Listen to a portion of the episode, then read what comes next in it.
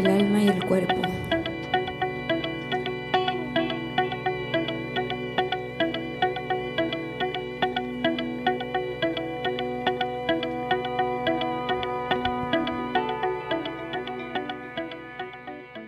María del Carmen Verdú y Miriam Bregman, gracias por recibirnos. En principio, preguntarles sobre cómo empezaron su militancia y si se acuerdan el día en el que se conocieron entre ustedes dos. Hace mucho. Sí. Arranco yo porque le llevo unos añitos de ventaja acá a la diputada. Yo empecé a militar un poco por ser el jamón del sándwich, la generación intermedia. Yo fui muy chica eh, antes de la dictadura como para haber podido iniciar cualquier tipo de, de militancia entonces y para cuando terminaba la dictadura ya estaba casi recibida de abogada, con eh, un hijo ya nacido y pensando en el segundo, y era muy piba, tenía, tenía 21 años cuando, cuando nació mi hijo mayor, pero a partir de, de eso ya era una persona grande en relación con el piberío que por ahí entraba militar.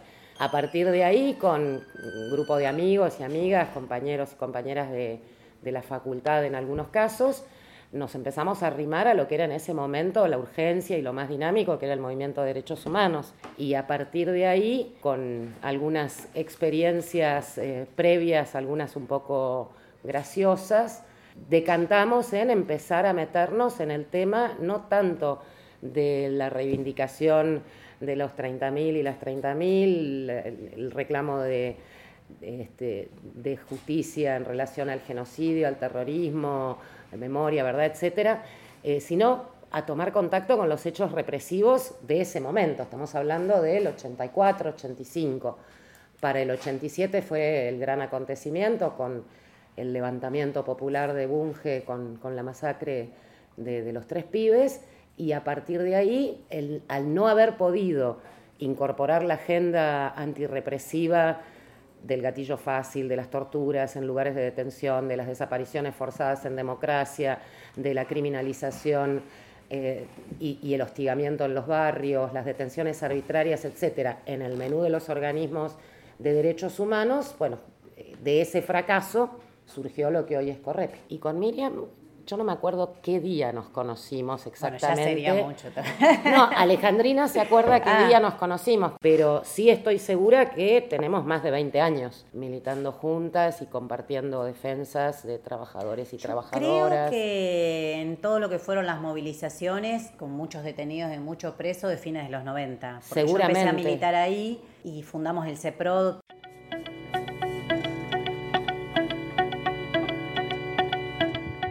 ¿Y Miriam cuándo, cuándo arrancó militar?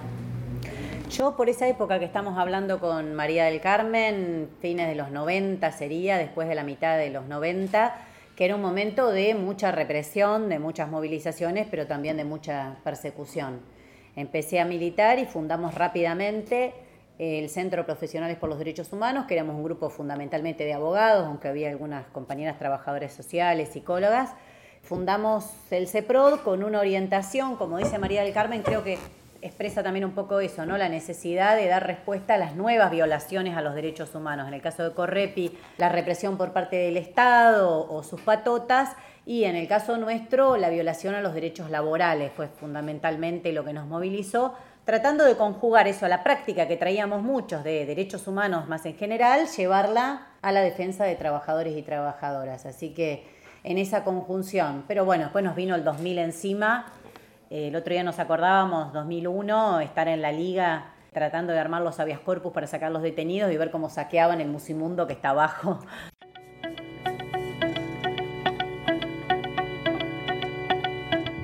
En estos más de 20 años de, militancia, ¿qué, hechos eh, hacen que todavía les duele? Qué cosa todavía no pudieron como, como, resolver, teniendo en cuenta, no sé, la desaparición de Jorge Julio López, eh, los casos de gatillo fácil, eh, lo de Santiago Maldonado hace dos años. En mi caso lo tengo muy claro, lo de Julio López, por supuesto, que es una cosa terrible porque te preguntan, bueno, no hay pistas.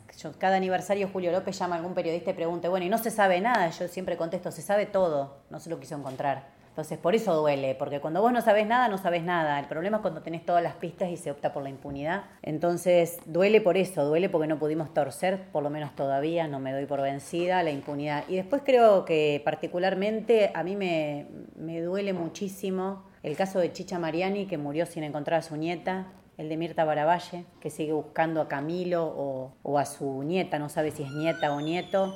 Esos, esos hechos eh, a mí, es, algo que me da vuelta a la cabeza y todo el tiempo pienso cómo se hace. En ese nivel de conmoción yo coloco el 20 de diciembre de 2001 y el asesinato de Carlos Petete Almirón, nuestro compañero militante de Correpi en 9 de julio y Avenida de Mayo. En lo otro hay una diferencia importante. O sea, Correpi es una organización que, como decía una compañera hace muchos años, milita del lado oscuro de la luna. O sea, a nosotros nadie nos viene a ver porque está chocho, feliz de la vida y le va regio, sino que vos tomás contacto por primera vez con los compañeros y compañeras que se suman a la militancia, no por una decisión personal, sino porque los empuja la vida en el momento de mayor dolor que es posible imaginar, que es al día siguiente de haber enterrado un hijo, una hija, su compañera, un hermano. Entonces, ahí no hay medida posible. Hay casos en los que vos podés decir, bueno, me impactó más porque pudimos probar, no sé, Sergio Durán, agosto del 92, primera causa en la que pudimos probar que en democracia se seguía usando la picana en una comisaría y la sentencia lo dice, obviamente eh, es, un, caso particular, o los 23 años de pelea para llegar a juicio con lo de Walter, que, que todavía me conmueve pensar en Mari, en la abuelita, que una vez me dijo muchos años antes, yo no me voy a morir hasta que lo vea el comisario en el banquillo de los acusados, y se murió tres meses después del juicio. O sea, esperó hasta ahí ya... Y muchos eh, la teníamos como ejemplo, que no militábamos en organizaciones, íbamos a las marchas por ella para verla a ella. Con su metro 49 escaso, te dirigía a 40.000 pibes. Todas esas son cosas que se van acumulando y te van, te van fortaleciendo. Coincido con lo que decía Miriam, lo bueno es que algunos te dicen, bueno, pero vos ya tenés el cuero duro, no te, nada te impresiona. Y vos ves eh, la partida de nacimiento del pibito por el que estás haciendo la presentación como querellante. Y resulta que nació cuando vos ya tenías 50 años o cuando vos ya tenías este, 40 o 45 y decís, podría ser mi nieto. O sea, ¿cómo no te va a conmover, no es cierto?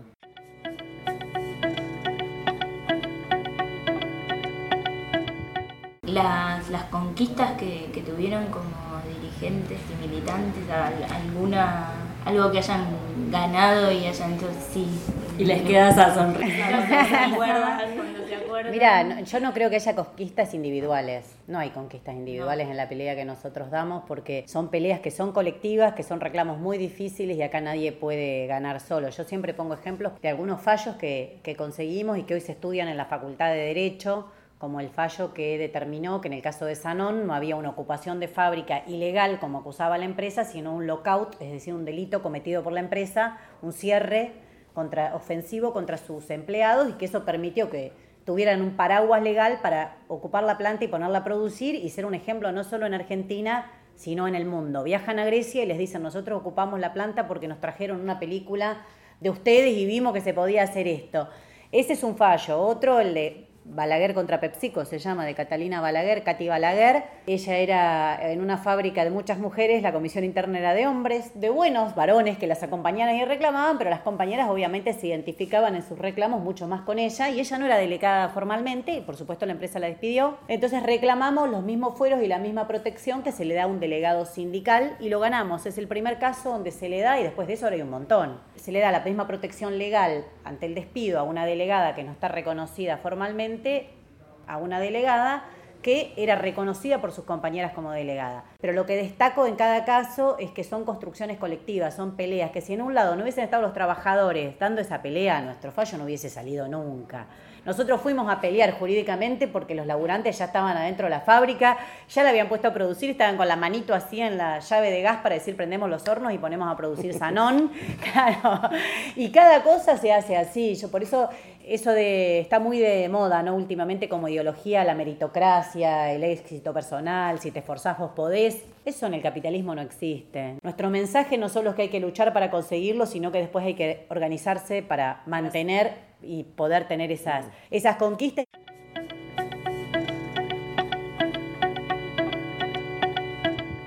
Creo que las mujeres también lo vivimos muy de cerca cuando conseguimos en diputados el derecho al aborto y había muchos sectores en hacernos creer que era fácil y que íbamos a senadores y que todas cantando con nuestros pañuelos verdes íbamos a conseguirlo. Y no, el patriarcado no se va a caer, lo vamos a tener que tirar y lo vamos a tener que tirar con mucha lucha, con mucha organización porque el patriarcado le sirve al capitalismo.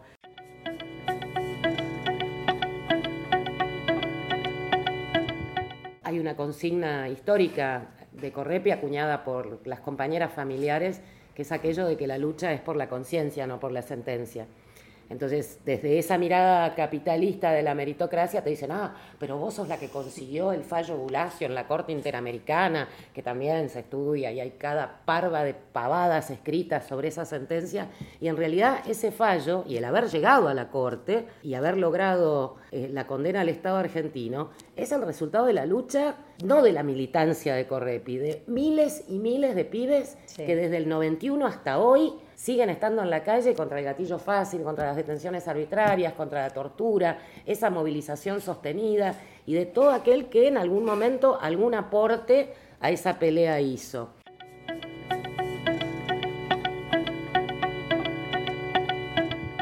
...18 de septiembre de 2003, estamos a poquito del aniversario... ...la Corte condenó a la Argentina a derogar todas las facultades para detener personas arbitrariamente por parte de las fuerzas de seguridad y eliminar todas las prácticas no normadas. Y acá estamos con decenas de miles de detenidos por año por averiguación de antecedentes, faltas, contravenciones, racias, etc. Vamos a ver si alguna vez, yo sostengo que ningún gobierno burgués va a perder semejante herramienta de control social, pero vamos a ver si alguna vez alguno se anima. Organización y lucha. Sin lucha organizada no hay absolutamente ningún triunfo ni ninguna derrota, ni que te permita aprender algo ni que sirva para nada. En cambio, si estás organizado y organizada con tus compañeros y compañeras, te va a servir el triunfo, pero también te va a servir la derrota.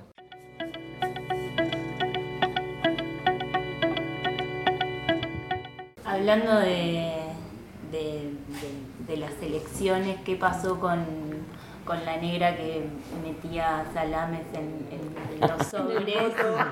en los sobres Mi y ahora, me precede. Y ahora es candidata. Ya es una anécdota. Ya es una anécdota. Hay que ver de quién es el mérito. ¿Qué, pasó en, en, esos años? No, pasó que, sí, efectivamente, yo pasé muchísimos años de mi vida sin votar o, yendo a votar por obligación y entonces sí, metía cualquier cosa dentro de, del sobre, pero me parece que más allá del desarrollo personal, de nuevo, es la organización la que me permitió avanzar y, comprender la utilidad que puede tener para las luchas populares el contar con una posibilidad de intervención masiva a partir de esa intervención electoral. Claramente no nos da lo mismo. Eh, desde mi lugar de militante antirrepresiva, a mí nunca me dio lo mismo que hubiese o que no hubiese bancas de izquierda en la legislatura o antes en el Consejo Deliberante o en el Congreso de la Nación.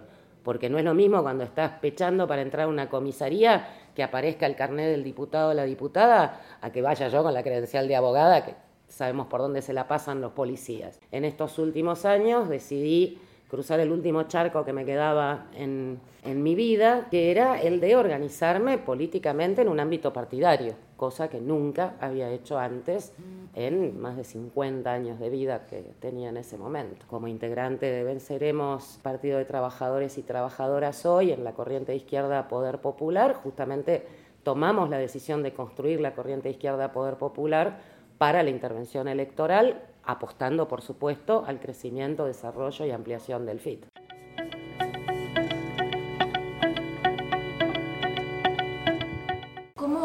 Se piensa, teniendo en cuenta que es un año electoral, en medio de una crisis que explotó sobre todo después de las mm. PASO, ¿cómo piensan, cómo se encara desde el FIT Unidad este año electoral? Mira, es muy difícil, es muy difícil porque competís con enormes maquinarias electorales, que te voy a decir algo que lo podés constatar en cualquier lado. El Frente de Izquierda, toda la primera parte, hasta las paso de agosto, insistió con que había que discutir el acuerdo con el Fondo Monetario, que era mentira si te prometían cualquier proyecto político de país si no discutías de fondo que Macri dejaba el país sobreendeudado, atado al Fondo Monetario, atado a la política imperialista de Trump, no solo en lo económico, sino, por ejemplo, porque estaba viendo Bolsonaro recién, eh, atado a la política exterior de Estados Unidos, las posiciones con relación a Brasil, con relación al intento de golpe en Venezuela, etcétera, etcétera, etcétera. Para nosotros de acá a octubre hay que discutir eso, si no, no estás discutiendo nada que tenga que ver con la realidad del país, porque el gran peso de la deuda va a empezar a impactar en los próximos años. Se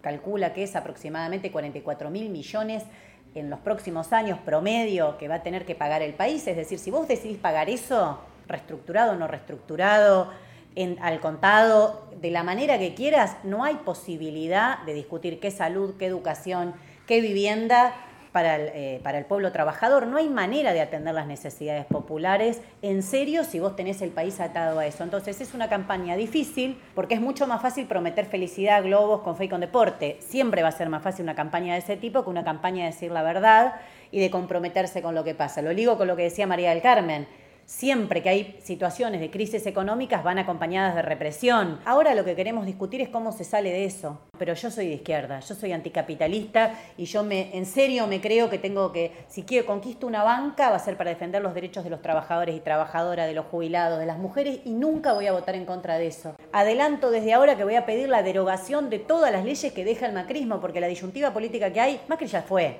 O sea, Macri ya fue, nos tenemos que hacer todos una remera que diga, ya está. Pero el problema es que la herencia de Macri no fue. La herencia de Macri queda. Las leyes que Macri votó con relación a los jubilados, las dos leyes, la, fraudulenta reparación histórica que vota la pensión universal, donde todas las mujeres se les sube la edad jubilatoria y no vamos a poder prácticamente nunca más acceder a una jubilación plena la reforma previsional de 2017, la atadura con el fondo, el blanqueo de capitales para todos los chorros amigos, todo eso queda. Entonces ahora viene un debate sobre esa herencia del macrismo, quién está dispuesta a enfrentarla o no. Bueno, nosotras tenemos amplia coincidencia en que eso es lo que hay que hacer y que todas las políticas que hemos cuestionado durante este tiempo las vamos, las vamos a enfrentar y las vamos, vamos a exigir la derogación. Yo creo que una crisis de esta envergadura además solamente puede ser enfrentada en la calle, con los trabajadores y las trabajadoras organizados y movilizados, como además queda claro que es la diferencia entre quienes integramos la lista del FITU y el resto del mundo.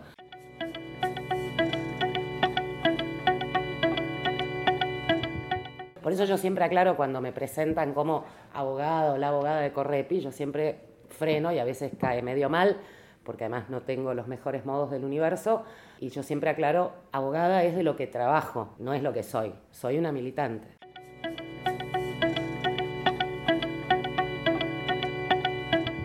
¿Qué opinión les merece la frase que solemos escuchar y sobre todo en este último tiempo, que en Argentina es imposible que la izquierda lidere o gobierne con un peronismo tan fuerte, entre comillas? No es una frase, es toda una definición. En Argentina la izquierda tuvo muchísimo peso a principio de siglo, muchísimo peso las distintas corrientes de izquierda, el anarquismo. Y es verdad que desde el surgimiento del peronismo, el peronismo fue la ideología mayoritaria de la clase obrera argentina. Esa no sé si es la discusión. La discusión es cómo estaría mejor la clase obrera argentina, cómo estarían mejor los sectores populares o quién representa verdaderamente esos intereses. Me parece que la discusión se ubica en ese terreno, no es una discusión de si podés crecer o no crecer, porque también a veces se lo mide en forma, en forma electoral. Y el, como decía María del Carmen antes y coincido plenamente, el terreno electoral es por ahí para nosotros el terreno más difícil en el cual dar la pelea. Piensen que peleamos con aparatos monstruosos que tienen millones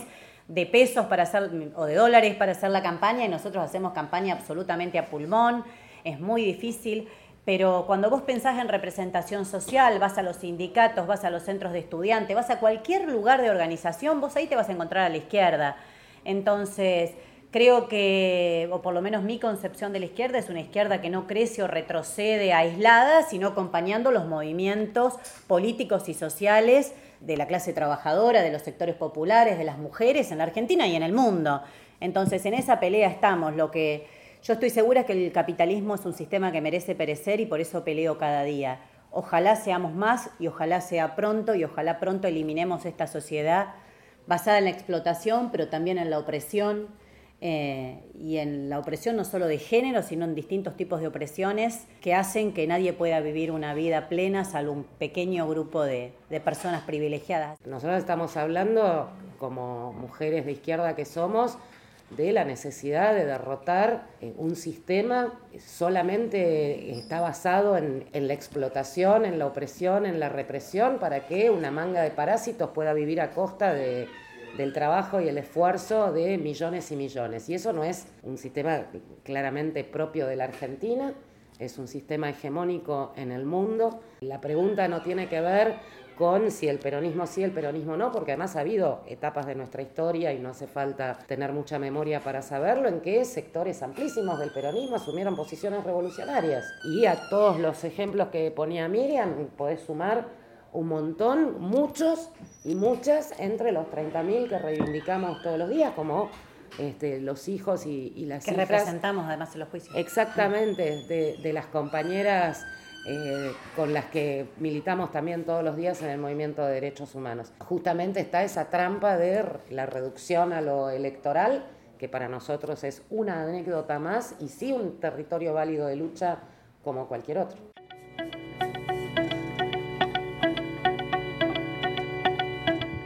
Pasamos al eje de, de, feminismo. El año pasado eh, se debatió por primera vez eh, la posibilidad de decidir las mujeres y personas con capacidad de gestar eh, el aborto legal, seguro y gratuito. Mm, finalmente no sucedió, eh, pero salieron un par de figuras como los penato y hace un par de meses te escuché decir nos puede unir el género pero nos separa la clase, lo cual me pareció brillante porque estaba en esta avanzada parece de feminismo liberal donde tenemos a la hija de Trump dando charlas para... Lo acabas de decir todo. Sí, o, la, o, la, reina máxima. La reina Acordate máxima, cuando el G20... Clinton, cuando, sí.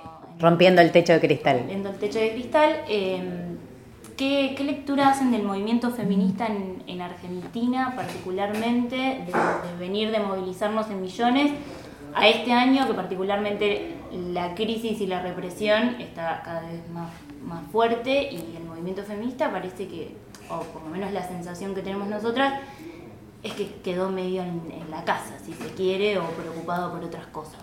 No, no creo que en la casa. No, no creo que la casa. Eh, sobre la definición del feminismo lo que vas a hacer vos. Yo creo que la pelea por el derecho al aborto, porque haya educación sexual, son peleas absolutamente transversales que atraviesan distintos espacios políticos y ahí nosotros no pedimos carnet de afiliación, ponemos el cuerpo, vamos para adelante y a conquistar nuevos derechos. Eso es así, nos vieron, no, no necesita más explicación, porque a veces dice, pero ustedes apoyarían, mira, yo cuando hay algo que beneficia a las mujeres, a los sectores populares, a los trabajadores y trabajadoras, me van a encontrar en la primera línea, no, no estoy mirando a ver quién lo propuso, quién lo dijo primero, pero es verdad que hay una definición, además de, de la pelea por esas libertades, que es, nosotras, en mi caso yo me digo claramente feminista socialista, porque opino que hay que terminarnos, para terminar verdaderamente con toda forma de patriarcado, con toda forma de opresión, hay que terminar con el capitalismo, que el capitalismo es el que sostiene y necesita de ese patriarcado y, y lo reproduce, lo amplifica. El movimiento de mujeres tuvo una disyuntiva que es que hay elecciones. Entonces yo siempre digo, que no se puede tener una ideología para los años pares y otras para los impares. Y así viene ocurriendo desde aquella primera presentación de la campaña nacional por el derecho al aborto que nunca llegó a tratarse a recinto hasta el año pasado por una serie de contradicciones y carambolas históricas. Entonces creo que necesitamos una nueva reflexión. ¿Por qué siempre las que tenemos que esperar somos las mujeres? ¿Por qué no esperan una vez los dinosaurios y las dinosaurias? ¿Y eso qué trajo? Trajo que te tenés que bancar no solo a los Penato, porque los Penato claramente defendió el derecho al aborto y creo que debe estar convencida. Lo que pasa es que los Penato votó que las mujeres nos quedemos sin jubilación. Entonces, eh, para mí el feminismo incluye mucho más que pelear por el derecho al aborto, incluye pelear por todos los derechos de las mujeres. Creo que hay que pensar también en, en aquellas mujeres que fueron referentes, que se pusieron la lucha al hombre, que incluso las ponen en listas electorales para tapar que después atrás te viene Mansur, te viene la famosa García Larraburu encabezó una lista, la que votó y se dio vuelta y fue decisivo que ella se diera vuelta para que otros más se animaran en el Senado. Bertone viene de candidata al Congreso Nacional. Entonces el panorama que tenemos es lo suficientemente crítico y complejo como para que esta reflexión la hagamos profundamente. Pero no creo que sea un problema de la casa. Sí eh, el movimiento más masivo. Hoy se podría estar movilizando ese movimiento. Hoy ese movimiento grande de mujeres podría estar en la calle diciendo, ¿por qué el Fondo Monetario no va a estar imponiendo que las mujeres vamos a jubilarnos cinco años después? No quiero, quiero discutirlo. Bueno, me encantaría. La verdad es que en eso tenemos que poner toda nuestra energía. Yo podría dar vuelta a tu pregunta y decir, bueno, pero si el 17, si en el 2017, el 14 de diciembre, el 18 de diciembre, fuimos miles en la calle porque durante 2018 las movilizaciones importantes, masivas contra el ajuste, contra la represión, tuvieron un protagonismo popular bastante menor que el de esas dos jornadas. Y lo que pasó en el medio fue que hubo un montón de gente que dijo, tranquilos, hay 2019, este, acá lo que hay que hacer es llegar primero a agosto, ahora nos dicen que hay que llegar a octubre, después será llegar a diciembre, y ahí es donde claramente vemos cómo se desmovilizó y esa desmovilización también alcanzó en un punto, aparte del movimiento de mujeres, a, a esa parte del movimiento de mujeres que justamente no tiene un compromiso de clase. Yo quiero ser muy clara con esto de la sororidad. Yo no me siento para nada sorora con Patricia Bullrich.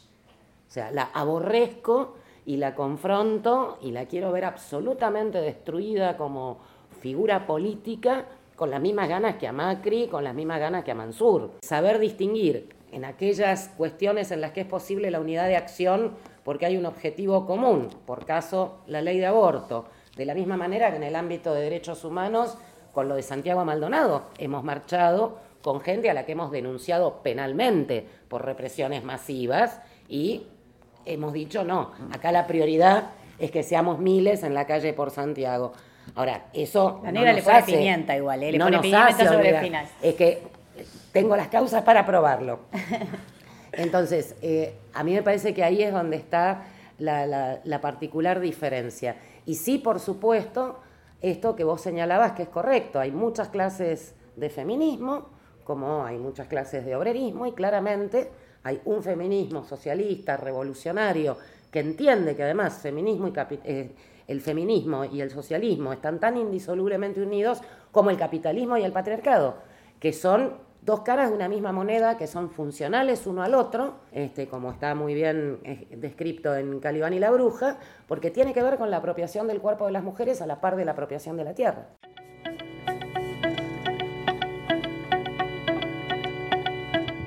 ¿Cómo definiría Miriam Breckman a negra, Uy, ¿cómo te defino? Uh. Nunca lo pensé, como una luchadora, como una luchadora, como una mujer que va al frente y tal vez por compartir algunos ámbitos, eh, creo que somos de esas que antes que el feminismo sea un calificativo que la gente se ponía a sí misma feminista, peleamos por enormes espacios para las mujeres. No es fácil ser abogada penalista, no es fácil estar en juicios donde la mayoría de los jueces son hombres, los fiscales son hombres, todos los que tienen poder son hombres, los acusados suelen ser hombres porque son los que más reprimen y, dar esa pelea en esos lugares. Así que una luchadora y alguien que abrió camino eh, para las mujeres verdaderamente.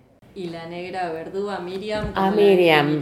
Yo a Miriam la vi crecer, la vi crecer de aquella compañera jovencita que empezaba a dar sus primeros pasos en la militancia y que inmediatamente, me acuerdo de haberlo comentado con quienes eran eh, sus referentes en su organización política, esta piba tiene muchísima pólvora para tirar y va a llegar muy lejos. Y claramente no me equivoqué. Creo que tenemos algo en común, que es esto de utilizar lo que generalmente suele ser un problema o un demérito en los ámbitos en los que nos movemos, la política, las comisarías, las cárceles, los tribunales, etcétera, por el hecho de ser mujeres, haber sabido pegarle la vuelta para que sea una ventaja.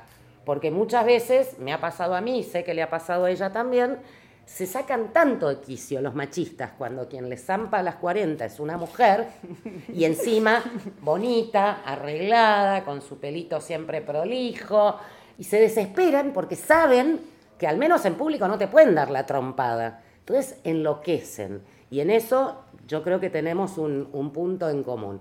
Y fundamentalmente, además de mi compañera, Miriam es mi amiga.